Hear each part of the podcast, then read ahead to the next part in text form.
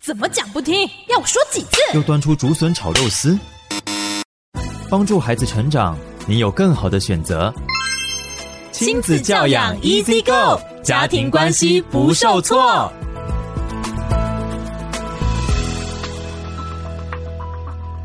各位听众朋友，大家早安，欢迎来到教育好伙伴，我是雨珊。今天的教养 Easy Go 单元，我们邀请到的是台湾幸福里情绪教育推广协会创会理事长杨丽荣老师来到现场哦。丽荣老师早，雨珊早，各位亲爱的朋友，大家早安。是今天谈的这个议题呢，也是非常深得我心哈。到底我们应该给孩子多少零用钱？怎么样建立孩子良好的金钱观跟理财观呢？国中以上的孩子有零用钱，真的那是他的权利哦，是这样啊，是的，但是父母怎么给零用钱？对不起，这是一个教育啦，嗯哦、这个要要很有智慧，是的，是的，哎，像我都很主动，我都会问他说，哎，你零用钱还够不够啊？三八的我，好，所以显然雨山是有给零用钱的，嗯哼，那其实甚至零用钱比较好的时间点，其实是国小。中年级就该给了。那我们要说青少年为什么特别要给零用钱？嗯哼，第一个，因为他在外面的时间多了，对。然后他包括社交的需求、身体的需求、各方面的需求变多了，嗯。所以你要知道，这是他的需要、基本需求了。你他要有一些钱可以自主的去运用。哦，我本来以为说啊，你需要钱再来跟我拿嘛。我等下会说这个，很多父母都认为我不会不给呀，只要你讲的是合理的。好，我等下会说那个有很大的影响。为什么？你现在给他零用钱，其实你同时在建立他未来长大之后很需要的一个超大超大的大能力呀，嗯哼，就是延宕满足的能力，也就是不要急着吃棉花糖，大家都是熟悉的。对，为什么？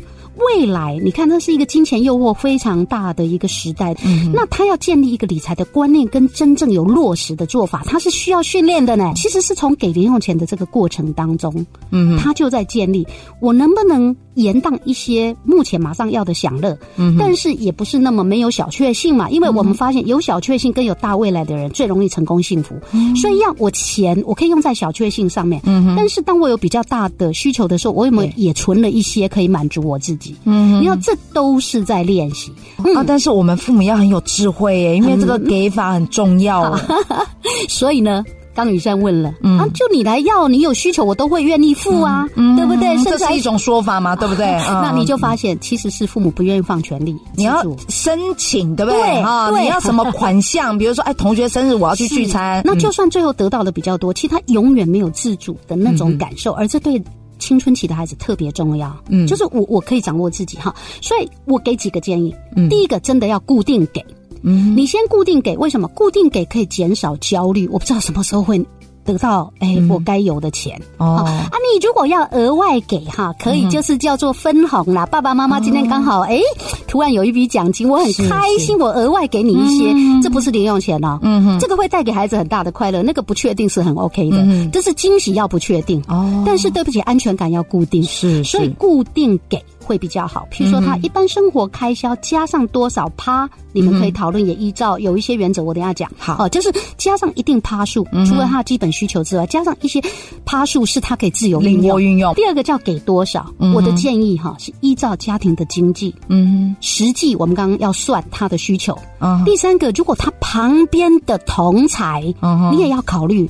如果大家都拿很少，你真的不用给他太多。是，如果大家都都很多，你要给他少，他还有心理上的挑战嘛。所以重点是老师还提醒要共同讨论决定。对，没错。至于多久给一次，如果孩子的自制力比较差，你就譬如一周一周给。但是到国中，照理说应该是可以一个月给的。嗯哼。我们对于刚开始小学刚开始给，可能一周一周给，甚至有的人是一天一天给嘛。嗯。所以我的建议是从比较短的给到慢慢的给一个月这样。的一一个频率会比较好。用钱的原则，如果爸爸妈妈你有一些很重要的价值观，那你可以跟他讨论。嗯哼，那用钱的比例，哪些类别花多少都可以讨论。但是如果你的孩子自主感很好，根本也不用讨论了啦，好不好？你看后果真的不太妥了，再来讨论是 OK 的。好，所以我常讲，如果你看到他有困扰，常常到了。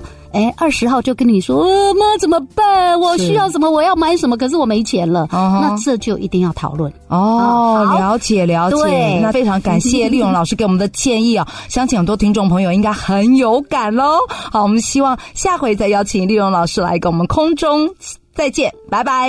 欢迎留言给予我们五星好评。收听更多节目，请到教育电台官网或 Channel Plus 频道收听。